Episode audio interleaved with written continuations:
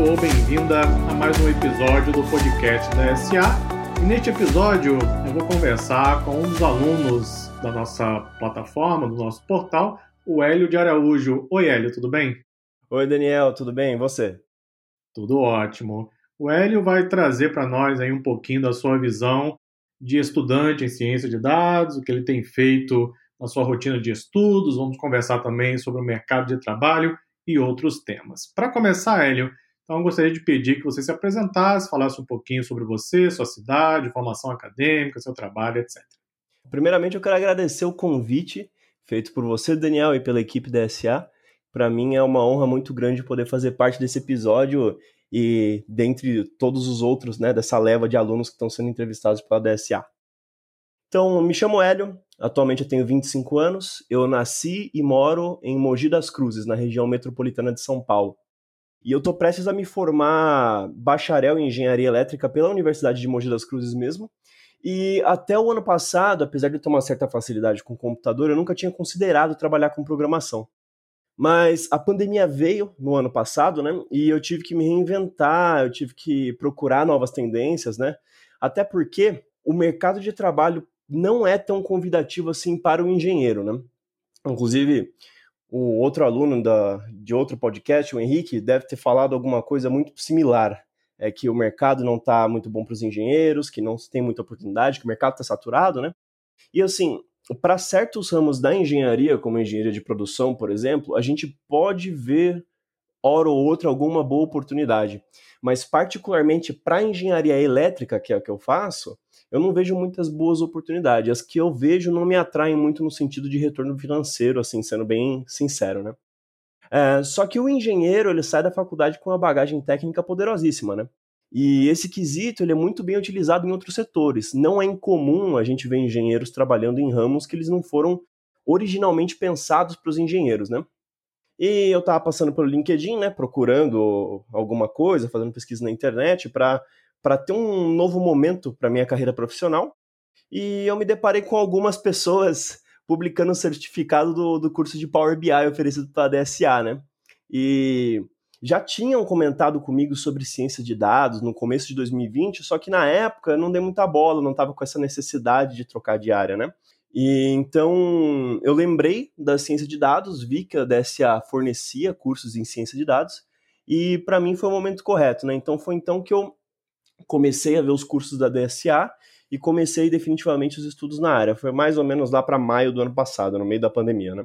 Só para reforçar esse pensamento de que o engenheiro é muito versátil, Hoje, eu trabalho como gerente de contas no setor comercial e uma empresa multinacional espanhola, ou seja, é, o engenheiro, mesmo sendo conhecido como um profissional que não tem muita desenvoltura na comunicação, é, eu acabei, é, graças ao título de engenheiro, conseguindo uma oportunidade numa área muito distinta, né?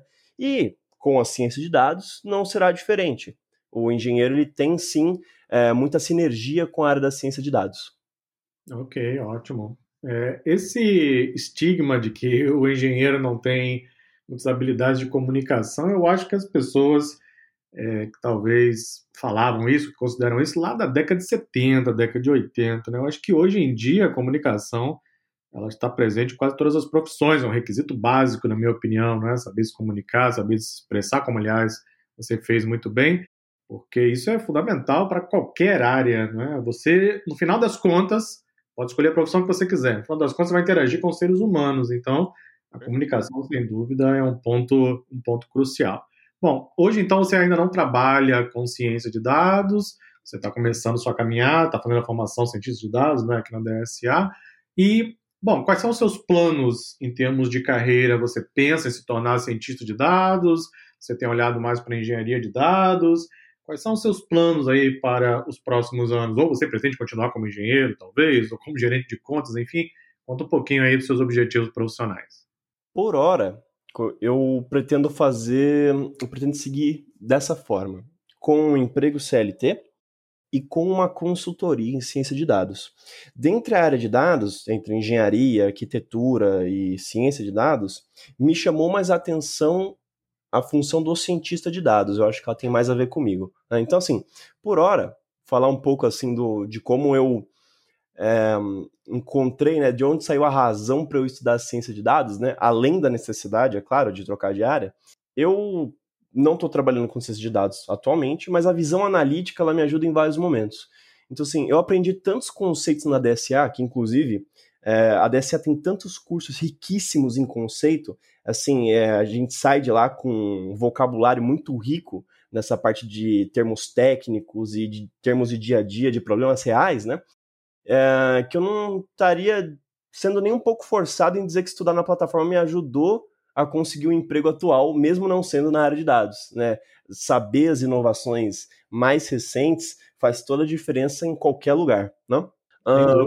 e além disso, a capacidade analítica e as ferramentas aprendidas, elas me possibilitaram ter um desempenho diferenciado logo na primeira semana desse novo trabalho. Então, assim, eu pude fazer análises, eu usei o Power BI e o Excel, uh, e eu apresentei alguns insights muito bons para o meu novo chefe, né?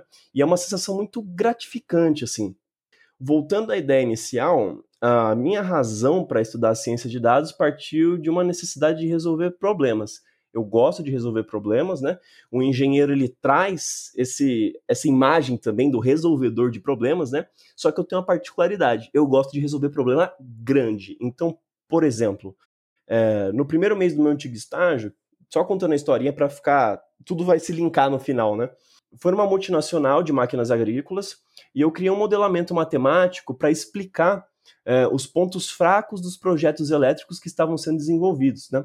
Na ocasião, a gente tinha várias falhas dos equipamentos nos clientes, através de, basicamente, aí vai, chutando, 90% de conceito matemático, estatístico, conceito de eletricidade, mais uns 10% de Excel. Eu fiz um projetinho é, para a gente conseguir calcular exatamente é, o potencial elétrico de algumas partes da máquina, né? E o projeto ele foi tão certeiro que os meus colegas da engenharia abandonaram o uso da documentação oficial e passaram a utilizar o meu modelamento nos projetos seguintes. Então, assim, foi uma sensação indescritível, assim, que acabou gerando um, um vício em resolver problemas, né? Aliás, uma virtude em resolver problemas, né? Em reduzir custos. Até porque, quando você começa a fazer é, essa mensuração de você ganha X, mas você economiza 10X de uma forma constante, né? é, você começa a ganhar uma confiança para chegar no seu chefe e falar, poxa, me dá um aumento, né? E, e esse vício, ele gerou mais. Então, depois eu comecei a sair um pouco da alçada da engenharia para tentar compreender outras questões. Então, os engenheiros, por exemplo, na empresa, naquela empresa específica, eu não duvido que seja assim em outros lugares, eles são induzidos como um todo a reduzir custos. Isso é completamente normal. Só que essa tentativa de redução, ela acaba gerando erros no meio do processo. Então a pessoa sai tirando tudo que vê pela frente, e quando a gente vai ver, a máquina quebra sozinha é, no meio do, da produção do site do cliente, né? Então eu passei a pensar da seguinte forma: bom, ao invés de induzir engenharia numa redução de custos desenfreada, por que, que a gente não incentiva a robustez do produto num acréscimo percentual controlado, né, no, no, investimento de desenvolvimento e pesquisa, de forma que a máquina não quebre em uso, né? Porque no B2B, o cliente ele não compra uma máquina, ele compra uma frota de uma vez. Então, pensa só, são muitas vezes transações milionárias. Se o cliente passa a ter uma má impressão da sua empresa, porque a máquina que ele comprou acabou quebrando, na próxima ele vai comprar do concorrente. E isso vai ter um impacto milionário. Né? Então, eu comecei a viajar e tentar encontrar resposta para questões bem complexas. Por exemplo, como seria a comparação de custos entre a perda de um cliente e uma engenharia que está investindo 2 ou 3% a, a mais no desenvolvimento de um produto, né? É, quais são os principais motivos que levam ao churn ou a rotatividade dos clientes? Né? Qual é o impacto financeiro e de tempo numa engenharia que sofre com retrabalho, né? Então, é, eu comecei a querer responder esse tipo de pergunta. Eu comecei a me perguntar é, como que eu posso responder esse tipo de pergunta, como que eu posso trabalhar com isso, né? Eu demonstrei um interesse pro, pro meu supervisor na época, né? Só que assim, por ser estagiário na época, né? É, eu era relativamente novo, eu tinha 23 anos, né? Eu consigo imaginar o que as pessoas iriam pensar, né? Tipo, olha lá, lá vem o estagiário, o cara que você acha bonzão, né? O garoto que vai vir dizer o que eu tenho que fazer, como a empresa tem que funcionar, né? E eu concluí, eu preciso estar numa posição onde eu possa ter esse tipo de voz, né? Foi aí que quando eu dei uma chance para a ciência de dados, foi, eu, fiquei absolutamente assim apaixonado, porque esse contato com a área de negócios, essa atribuição de análise de dados e essa obrigação, né, essa responsabilidade de trazer os insights é justamente o que eu estava querendo para mim. Eu estava procurando um canto, um nome de uma função, uma ferramenta que me capacitasse para fazer esse tipo de trabalho. E eu encontrei na ciência de dados. Então, assim, eu estava estudando no curso de Python Fundamentos da DSA, ainda com certa dúvida se eu deveria ou não comprar formação, se valeria o investimento, etc, etc. Mas no curso de Python Fundamentos, quando eu vi o streaming de dados em tempo real no Twitter e com o MongoDB, cara, foi checkmate, assim, Daniel. É, eu, eu fiquei, assim, maravilhado. Eu não sabia que estava tão próximo um conhecimento tão maluco desses, assim, que quando eu fiz, cara, eu chamei a família inteira para ver, cara. Foi muito engraçado. Eu gravei vídeo, mandei para amigo e tal, e eu perguntava, meu, vocês estão vendo essas linhas aqui? Vocês conseguem compreender a importância e a relevância desse tipo de análise, assim, eu fiquei é, maravilhado e foi naquele momento, assim, que eu decidi, cara, é, é isso aqui, eu vou ser cientista de dados, como você, se vou ser CLT, se ser empresário, se eu vou ser prestador de serviço, não interessa, eu vou ser cientista de dados, né? E resumindo, uh, eu tô de fato buscando resolver problema de gente grande, né? Minha intenção não é ser o melhor desenvolvedor do Python ou Grandmaster no Kaggle, enfim. Minha ênfase é mais no comportamento humano, assim, mas mais voltado para o business, assim, não é tão, tão assim ser um cara super técnico, super quadradinho, né? Bom, primeiro, é, você leva jeito para consultor, porque você já trouxe aqui praticamente uma consultoria completa para aqueles que trabalham na área de engenharia. Então, pode seguir esse caminho, porque com certeza você leva jeito. Com relação a, ao curso de Python, é, eu até disse isso aqui num podcast anterior. Se o aluno passa pelo curso de Python e consegue estar com brilho nos olhos, como você parece estar, com certeza tem um bom caminho aí a seguir em ciência de dados. E o curso de Python é só uma pequena amostra né, daquilo que nós ensinamos em outros cursos na DSA. Com relação à sua percepção de usar a ciência de dados como uma forma de resolver problemas, bom, esse seu comentário ele é perfeito, é um tiro certeiro, não é? Porque as pessoas acham que tudo tem que ser binário, 0 1, um, né? Uhum. Ou seja, eu posso ser cientista de dados porque eu estou estudando Python e R. Não, claro que não.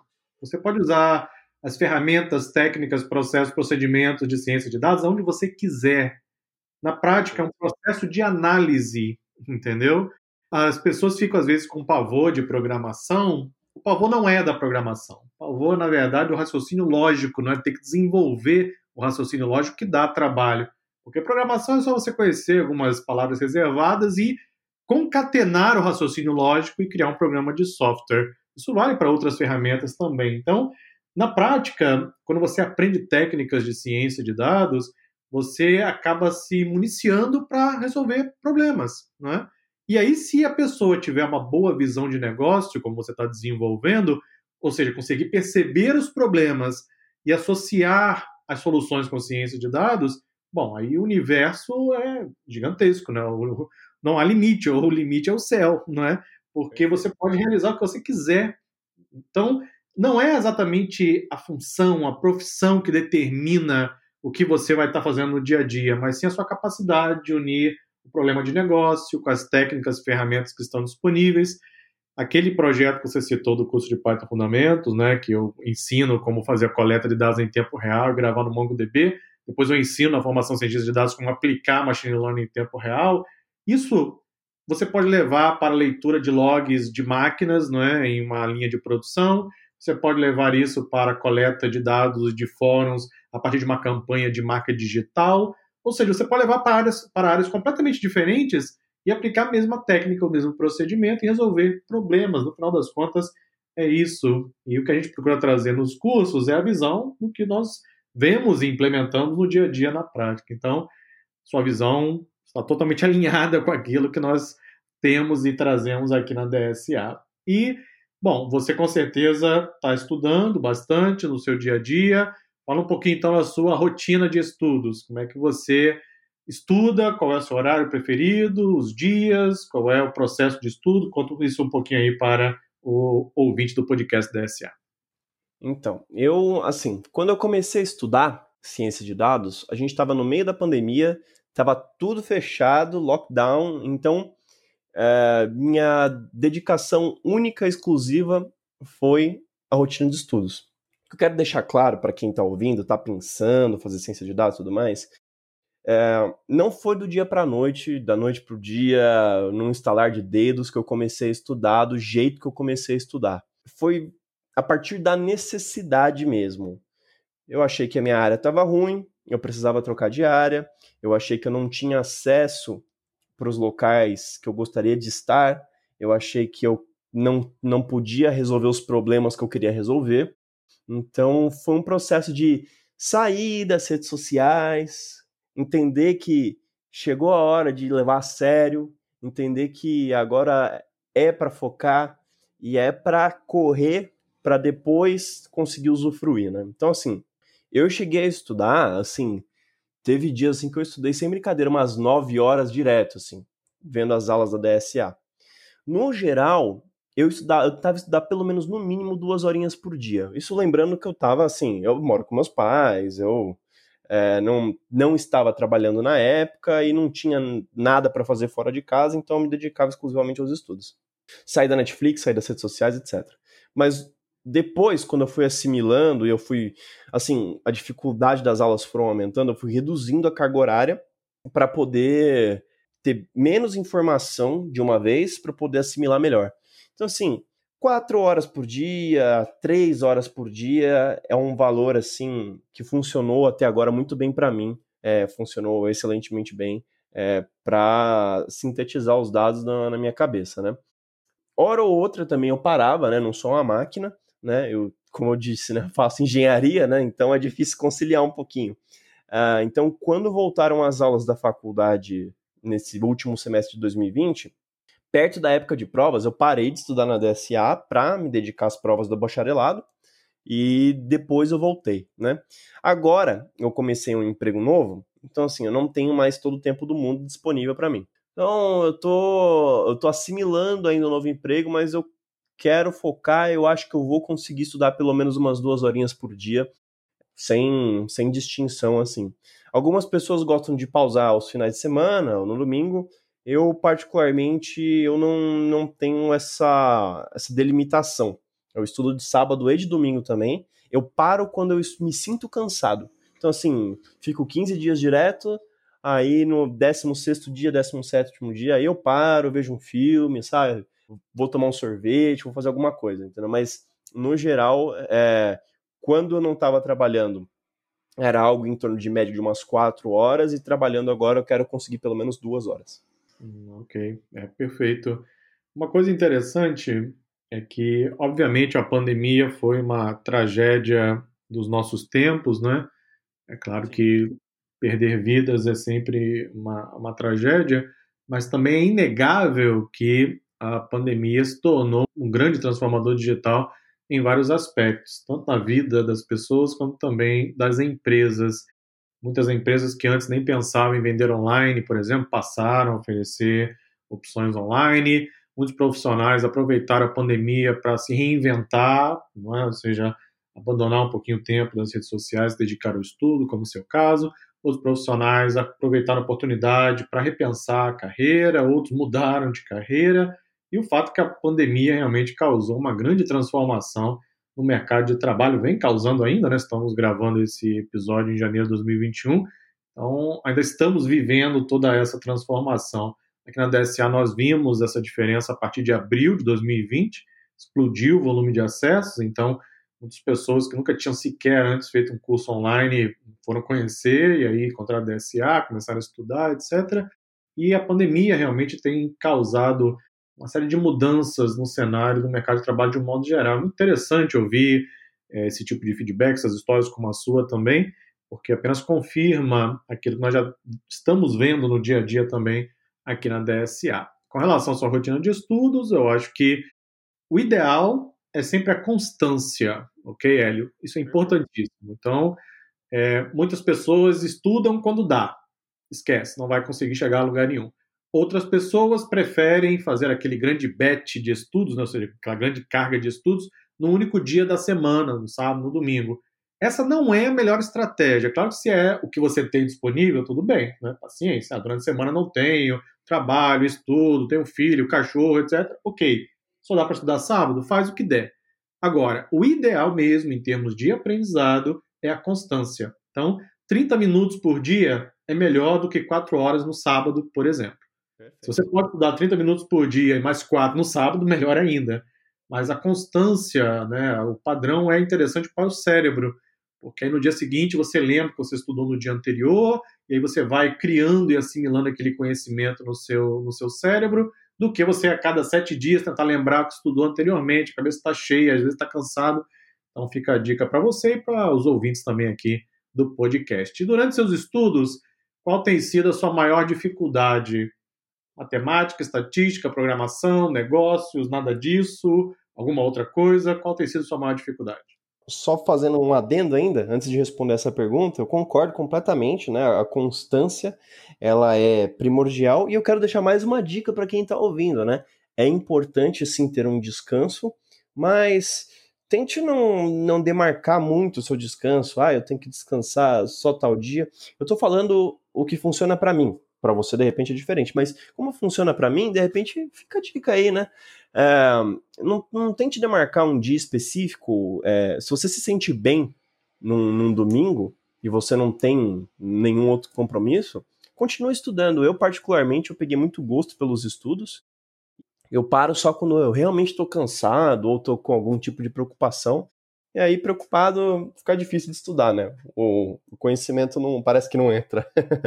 Mas assim, dentre as dificuldades, assim, a minha maior dificuldade ela é na programação, mas não na lógica da programação, né? Eu não tenho problema com a lógica da programação. A minha dificuldade é lembrar a quantidade de biblioteca que tem, cara, é muita coisa. então, assim, a gente lembra as mais óbvias lá, né? NumPy, Matplotlib, etc, né? Mas particularmente no R, cara, nossa, é, tem, tem algumas lá que aparecem bastante, né? O Care, enfim, mas lembrar as bibliotecas é muito complicado. Se você tiver noção do que você tem que fazer, fica mais fácil, porque aí você joga no Google, você vai no Stack Overflow, enfim, você volta nas aulas do DSA, tá lá o que você tem que fazer. Mas lembrar assim mesmo de cabeça, essa é a dificuldade. Agora, matemática, estatística, como eu vim da engenharia, para mim é muito tranquilo, né? E a área de negócios, assim, eu, eu sempre tive muita vontade, assim, né, de, de ter mais conhecimento na área business, assim. Então, eu, desde antes de começar a faculdade, eu já lia, já via a apresentação do Steve Jobs, ficar maluco, entendeu? Nossa, eu, eu, eu gosto muito da área de negócios em si, né? E para mim tem sido muito tranquilo. Quando eu vi os exemplos práticos, então, bicho, eu me sinto em casa. É, mas é a, a, parte de programação mesmo que, assim, não é um bicho de sete cabeças, entendeu? É completamente possível de aprender. Eu acho que deve ter muita gente aí que está ouvindo, que já começou a formação ou que está pensando em começar a formação, que tem um medo de programação. Não precisa ter medo, você vai aprender. Vou dar um exemplo. É, o curso de R com Azure ele tem mais de 100 horas de, de aula. 100 horas de aula, assim, não é para você se tornar um cientista, é para você aprender duas ferramentas só, né? E então é um curso bastante extenso. E no começo, você vai vendo aquele montão de aula, vem os scripts, você pode escolher se você quer só executar os scripts, se você quer escrever também. Eu, particularmente, escrevi. Eu acho que fica mais é, proveitoso para segurar o conhecimento. Mas assim, não foi na hora que eu, que eu saí programando, que eu saí resolvendo um problema. Demorou. Eu me formei no curso de R passei um tempo, tive que me dedicar à engenharia e voltei. Quando eu voltei, eu comecei o curso de Power BI, que está sendo renovado agora, está quase acabando é, as aulas né, de, de serem lançadas, né? Eu tinha um pouco de dificuldade, assim, para entender mesmo qual é o propósito dessas ferramentas como R e Python quando você tem uma ferramenta gráfica como Power BI. Porque, assim, talvez quem é, já é cientista de dados, né, está ouvindo isso e fala, nossa, olha o que o cara vai falar, né, mas calma, vou, vou me explicar e vai fazer sentido no final, né. A gente está acostumado com a interface gráfica do usuário, né, então a gente está acostumado com, com mouse, clicar, arrastar, é, com tudo fácil né, na tela do smartphone. Tá lá o botão, né? Abrir. Você clica em abrir e o programa abre, né? Enfim. No R, em qualquer outra linguagem, Python, etc., é, você tem uma interface que é baseada no teu conhecimento. Então você escreve, você monta a interface, né? Eu via o Power BI assim, eu falava, caramba, cara, se eu aprender Power BI, vou, vou, isso vai ser um veneno, porque eu não vou mais querer saber das outras. Mas aí tem os capítulos de Power BI com R e Power BI com Python no curso, né? E quando chegou esses capítulos que eu entendi tudo, cara, foi maravilhoso. Foi tipo eureka, assim, foi epifania total. Porque realmente tem alguns processos que não dá para fazer no Power BI. Ou até dá, mas de uma forma que não é nativa, você tem que ter assinatura, tem que baixar um gráfico feito por um terceiro, dá um monte de bug, dá pau, enfim. A linguagem, é, tanto Python como R, elas têm um poder de processamento, elas oferecem certas informações que são, assim, pouquíssimas linhas de código que agregam para o seu dashboard, para o seu relatório, enfim, para a sua análise em geral, e não tem por que você tentar é, forçar uma ferramenta que é limitada. Então você pode fazer uso dela, é maravilhosa. Mas é importante você ver o potencial dessas outras linguagens, assim. Então, por mais que eu tenha um pouco de dificuldade em programação, e por mais que muitas pessoas por aí também tenham, no fim das contas vale a pena. Quando você começa a sintetizar o conhecimento de R de Python na sua cabeça, nossa, é, muda tudo. Você sente como se pudesse chegar problema da NASA para você, você vai resolver, porque é realmente muito incrível e faz toda a diferença. Eu lembro quando você colocou aquele post lá na timeline da comunidade, né? Descrevendo essa sua experiência com Power BI, com R Python. Eu lembro de ter lido o post de ter dado um sorriso, não é? Enquanto eu lia, porque é muito legal quando eu vejo o aluno chegando a essa conclusão por si mesmo a partir daquilo que a gente oferece aqui nos cursos da DSA. Para fazer uma analogia bem simples de compreender, o Power BI te oferece um balde de água, RPython te oferece um oceano. Aí cabe a você escolher aquilo que é melhor. Para muita gente, talvez um balde d'água seja suficiente, né? Mas quando você sabe que tem ali o oceano à sua disposição, você pode desbravar os mares e chegar a lugares que você sequer imaginava antes, é claro que isso né, te dá ali uma motivação um pouco a mais, né? Aquela motivação de continuar buscando conhecimento.